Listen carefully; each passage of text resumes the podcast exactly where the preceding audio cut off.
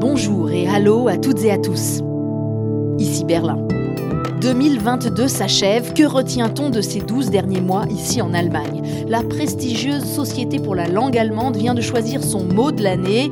Il a fait irruption trois jours après le début de la guerre en Ukraine dans la bouche du chancelier Olaf Scholz. Eine Zeitenwende. Zeitenwende, c'est-à-dire le changement d'époque, le tournant. Avec la guerre, l'Allemagne semble être contrainte de tout revoir à grande vitesse, son modèle industriel, social, sa place dans le monde. En 12 mois, elle a fait des bons en avant, mais elle a aussi parfois fait machine arrière. C'était souvent brouillon, toujours déroutant, audacieux, disent certains, dangereux, disent les autres. Zeitenwende, mais qu'est-ce que c'est? Voici notre rétrospective de l'année. Bienvenue dans ce dernier épisode de l'année, le dernier de notre saison 2 donc, qui devait accompagner tranquillement les débuts de la nouvelle coalition. Après 16 années d'Angela Merkel, nous voulions suivre les premiers pas de son successeur, Olaf Scholz, l'homme qui a fait campagne en promettant en quelque sorte le changement, mais dans la continuité, alors certes, déjà en fait, il y a un an, en décembre, on avait regardé le contrat de coalition, passé avec les Verts et les libéraux, et on avait vu qu'il y avait une vraie volonté d'aller plus vite pour décarboner, pour numériser, pour moderniser l'Allemagne. Ça c'est vrai. Mais l'agression russe de l'Ukraine a vraiment tout accéléré, et finalement on sort de 12 mois tourbillon. Si on avait dit ça il y a trois ans, personne ne l'aurait cru en Allemagne. Vous avez reconnu la voix, oui, c'est Frank Bassner, le directeur du DFI de Ludwigsburg. C'était au printemps. Il commentait alors la mesure sans doute la plus spectaculaire de l'année, la décision d'Olaf Scholz de doter l'armée allemande d'un fonds spécial de 100 milliards d'euros. Il faut dire que question défense, l'Allemagne part de très très loin. Le 25 mars, la chercheuse Ronja Kempin faisait pour nous l'inventaire de l'état de la Bundeswehr. Les 20 ans de sous-financement de l'armée a bien sûr laissé des traces. Quelques experts vous diront euh, oui, on a euh, économisé à mort la Bundeswehr. Donc, à peu près 50% de nos véhicules blindés de combat d'infanterie ne marchent plus. L'avion de combat Tornado est complètement euh, vieilli. Euh, les hélicoptères euh, multi-rôles ne volent plus. Et l'hélicoptère de grand transport ou de transport lourd, il date de 1972 déjà. La liste n'est pas complète. Je pourrais continuer, si vous voulez, avec un manquement de chaussettes, de bottes, des radios numériques. L'infrastructure est dans un état lamentable, les casernes, tout ça. Donc, on arrive toujours ou on arrive encore à envoyer les soldats qu'on a promis, par exemple, à l'OTAN, sauf qu'on leur renvoie l'équipement dont ils ont besoin parce qu'on pouvait pas, au moment où on les déployait, leur fournir suffisamment donc de vêtements, juste pour donner un exemple.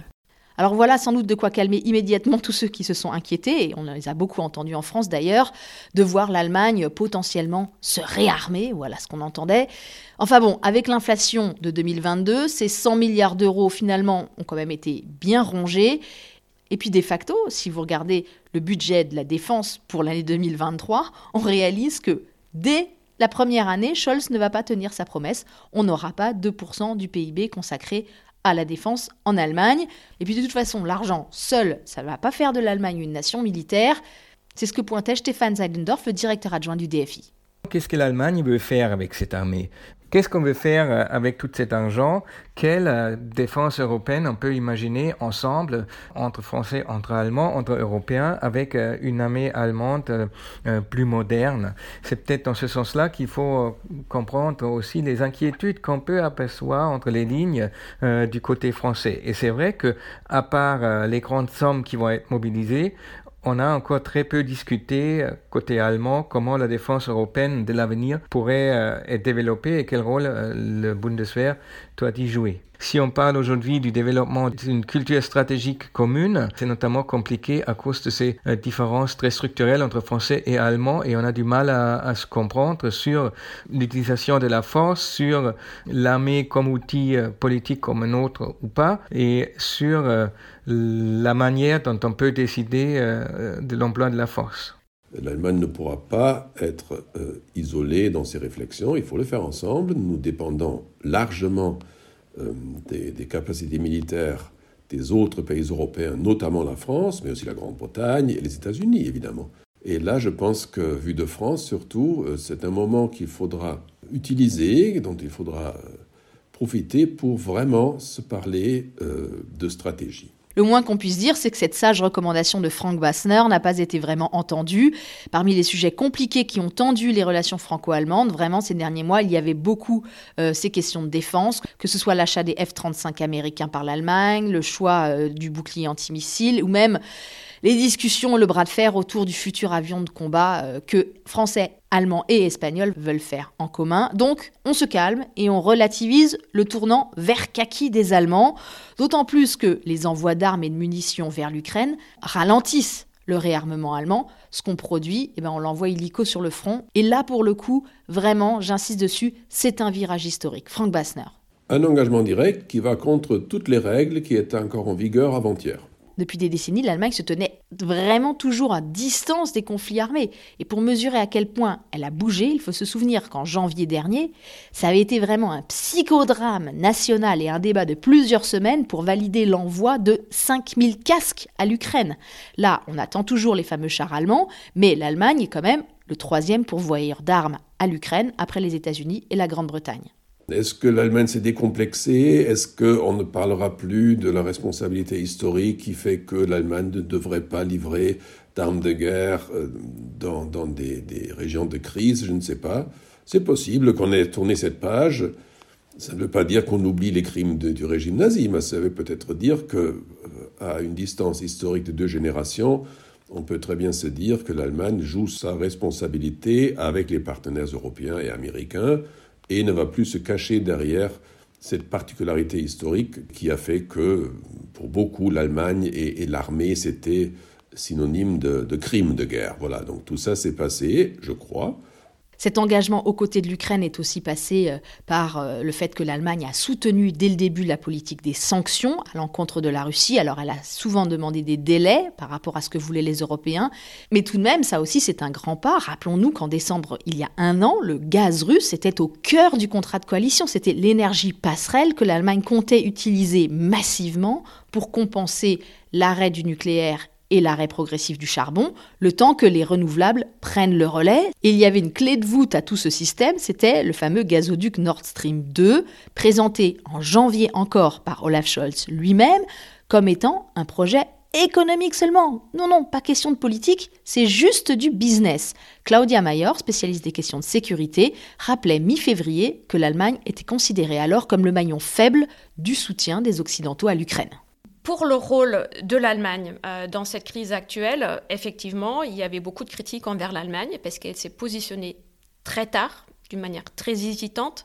Nos partenaires avaient l'impression qu'on était, que l'Allemagne n'était pas très claire sur la critique envers la Russie, pas très claire pour le soutien de l'Ukraine, quelle forme ça allait prendre, pas très clair que les sanctions que l'Allemagne accepterait. Donc il y avait comme une hésitance et l'Allemagne a, dans la communication, malheureusement insisté sur tout ce qu'elle n'allait pas faire mais elle n'a pas insisté sur ce qu'elle fait déjà.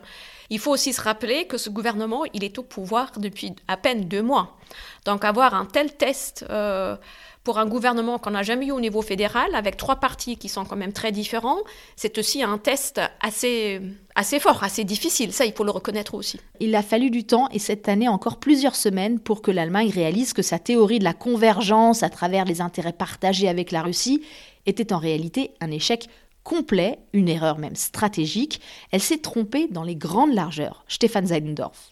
Mais on peut aujourd'hui, évidemment, et euh, beaucoup de, gens le font depuis longtemps, reprocher aux différents gouvernements allemands que leur euh, politique n'a pas évolué vis-à-vis de la Russie, ah, puisque, souvenez-nous, euh, la première attaque contre l'Ukraine de la Russie, c'était en 2014. en 2015, on a décidé de, de doubler le Nord Stream 1 par un Nord Stream 2. On aurait déjà pu euh, s'imaginer qu'il faut avoir un plan B côté allemand si euh, la Russie continue avec cette politique euh, agressive qu'on peut voir aujourd'hui. Basculement dans la sidération le 24 février, acté d'une façon solennelle au Bundestag trois jours plus tard, Scholz fait son fameux discours sur la Zeitenwende et la ministre des Affaires étrangères, Annalena Baerbock, lui répond sans hésiter Quand le monde change, il faut changer de politique. Wenn unsere Welt eine andere ist, dann muss auch unsere Politik eine andere sein. Quelques jours avant la conférence pour la sécurité de Munich, elle avait dit que l'Allemagne était prête à payer le prix fort pour isoler Poutine. Et pourtant, à l'époque, se passer du gaz russe, ça paraissait être un défi colossal, je ne peux pas m'empêcher de vous rediffuser cette archive de la télévision fin février, là la guerre a déjà commencé. On demande au ministre de l'économie et du climat, Robert Habeck, un vert donc, si l'Allemagne peut se passer du gaz russe. Il répond oui, elle le peut, mais après une hésitation qui en dit vraiment long. Könnte Deutschland denn komplett auf russisches Gas verzichten? Ja, kann es. Au bout du compte, on en est où?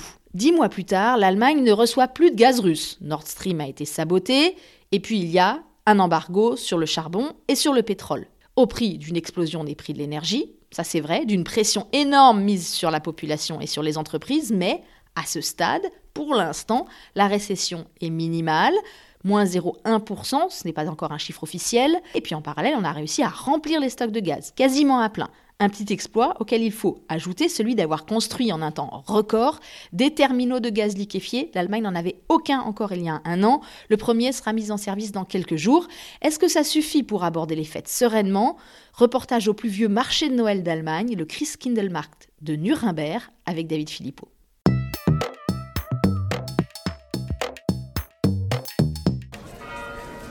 À nouveau, les chalets en bois du marché de l'Enfant Jésus animent le parvis de l'église Notre-Dame.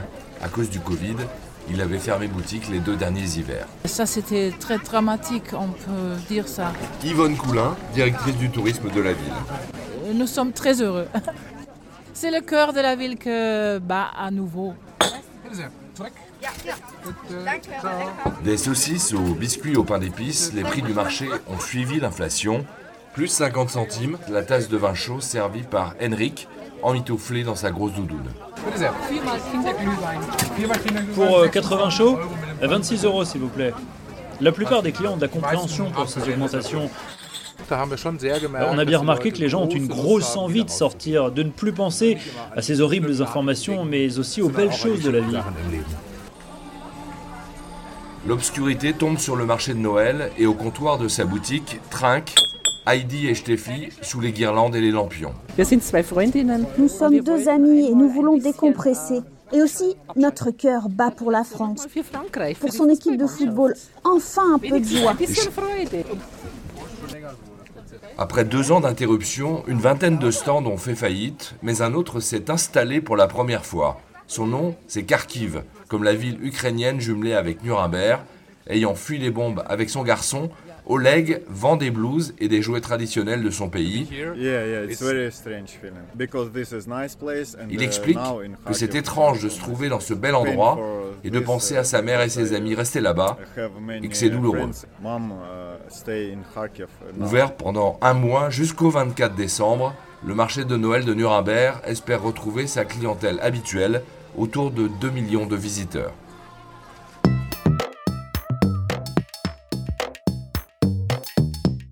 Continuons notre rétrospective de 2022 avec des extraits des meilleures analyses entendues dans le podcast. Il a fallu beaucoup expliquer en effet cette année, car euh, ces grands bouleversements connus par l'Allemagne n'ont pas toujours été faciles à comprendre et à accepter, que ce soit à l'intérieur ou à l'extérieur des frontières allemandes.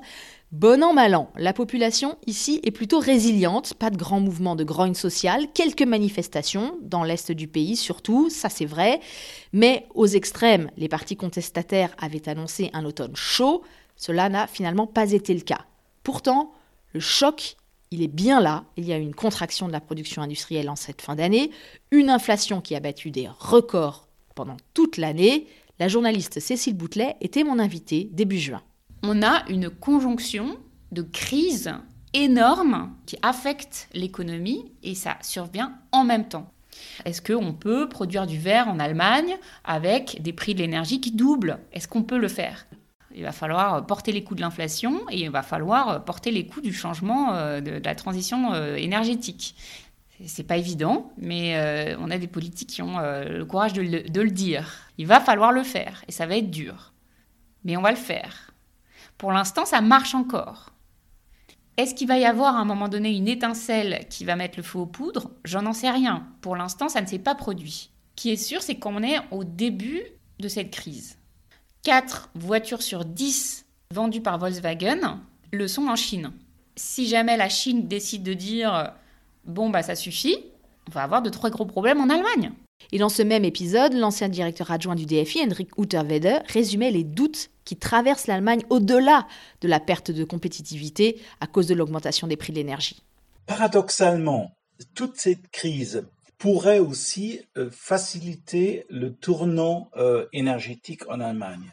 Là maintenant, avec la crise de l'Ukraine, on, est forcé d'accélérer le pas. Est-ce qu'ils vont réussir à transformer le modèle industriel allemand en un modèle euh, marchant sur l'énergie renouvelable, oui ou non C'est une révolution. Et donc cette révolution, la mener à bien, ça demandera beaucoup de force tant des, acteurs publics que des acteurs privés, des entreprises.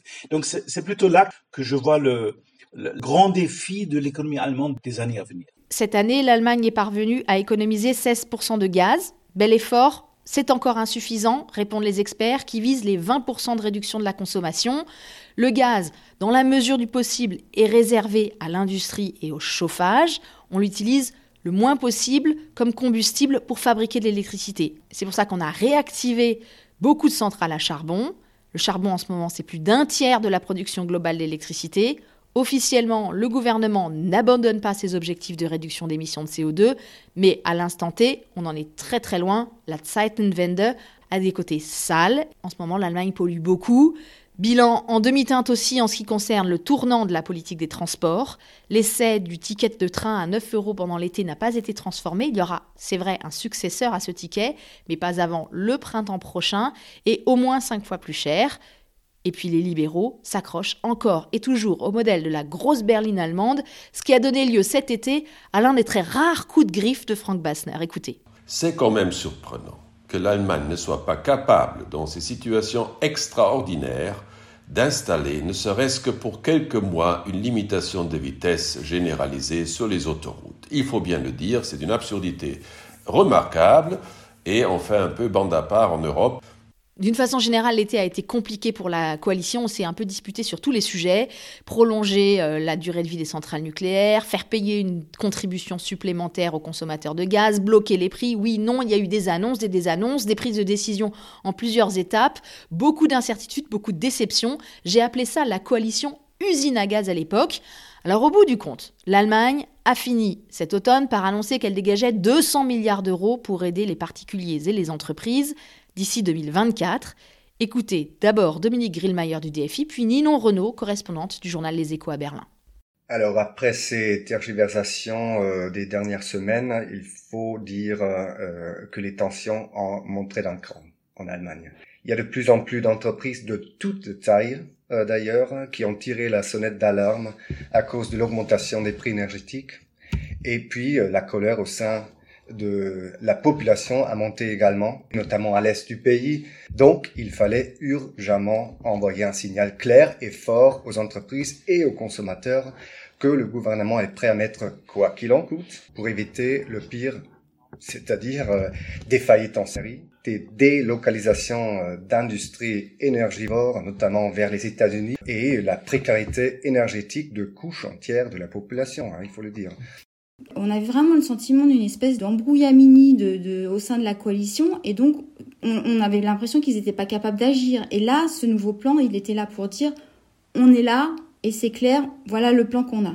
Sauf que ce plan d'aide massif, il n'a pas été présenté aux partenaires européens en amont. Un an après son arrivée à la chancellerie, le style d'Olaf Scholz, sa manière de communiquer, reste en fait un mystère. Il est parfois très direct, parfois très évasif. On peut penser qu'il ne sait pas où il va, et puis quelques minutes après, il va être capable de positions extrêmement tranchées. Stéphane Zeinendorf d'abord, puis Dominique Grillmayer. Il n'aime pas euh, prêcher la grande parole, il n'est pas un homme politique qui sait se mettre en scène. Ses conférences de presse sont même un peu légendaires dans sa manière de répondre parfois avec un seul mot. Il dit oui ou non, ou euh, je ne vous dirai pas et ils se contentent de ça. Mais évidemment, ça ne nous permet pas, nous Allemands, de mieux comprendre où le gouvernement veut venir euh, pendant cette crise euh, de l'énergie. Non, mais c'est vrai. Scholz, c'est Scholz. Il va pas changer. Euh, il va pas accélérer. Il veut bien, comme un peu Angela Merkel avant lui, comprendre avant de prendre les décisions. Parfois, c'est difficile et les partenaires le poussent à réagir plus rapidement. Mais voilà, c'est sa façon de faire de la politique et là, il va pas changer. Pour rebondir juste sur ce qu'on vient d'entendre, un exemple peut-être, la décision de prolonger de trois mois et demi le fonctionnement des tout derniers réacteurs nucléaires allemands. En fait, il y a eu un débat agité pendant des mois au sein de la coalition. Politiquement, c'était même assez désastreux. Et Scholz restait pendant tout ce temps-là extrêmement en retrait. Puis tout d'un coup, il a fait valoir la compétence d'arbitrage ultime du chancelier et il a tranché la question, mais c'était très tard. On a perdu du temps et l'Allemagne a peut-être aussi un petit peu perdu de sa crédibilité. Et maintenant, Martin Schulz, ancien président du Parlement européen. Il reste certainement pour beaucoup de gens euh, la nécessité que l'Allemagne et le gouvernement fédéral expliquent plus. Parce que les circonstances dans lesquelles les décisions étaient prises sont connues, mais les spécificités de la politique intérieure de la République fédérale ne sont pas tellement connues que tout le monde dans le monde, en Europe, tout de suite comprend pourquoi Scholz a agi comme il a fait et quels sont les impacts que ces décisions ont euh, sur la politique intérieure de l'Allemagne? Cela rejoint l'analyse du journaliste italien Beda Romano en poste à Bruxelles. Nous assistons aujourd'hui à une révision de la politique de Angela Merkel ces dernières années parce que on lui attribue les difficultés d'aujourd'hui vis-à-vis de la Russie et peut-être de la Chine demain. Si la situation devait s'empirer en Europe, je ne serais pas surpris si une partie de l'opinion publique décidait que les responsabilités sont à Berlin. Donc je crois qu'il faut que l'Allemagne réfléchisse à certaines des conséquences de ses actions ces dernières années. L'inventaire des années Merkel, en réalité, il a déjà commencé ici, pour sa politique vis-à-vis de la Russie. On y a consacré un épisode entier fin avril. Mais on voit aussi que le gouvernement cherche à tourner la page sur la scène intérieure également. Il y a eu coup sur coup en cette fin d'année des réformes importantes, du système d'aide sociale, de la politique d'immigration, et même sur l'Europe, on voit que les lignes merkeliennes bougent. Alors certes, officiellement, Berlin est encore la voie de la rigueur budgétaire, mais Scholz peut aussi prendre des accents à la Kennedy, comme au printemps devant le Bundestag. Pour l'Allemagne et pour les autres pays membres, il ne s'agit plus de se demander ce qu'il y a de mieux à obtenir de Bruxelles soi-même, mais quelle est la meilleure décision pour toute l'Union? Fin août, il a énoncé sa vision de l'Europe. Là aussi, ça a brusqué Paris.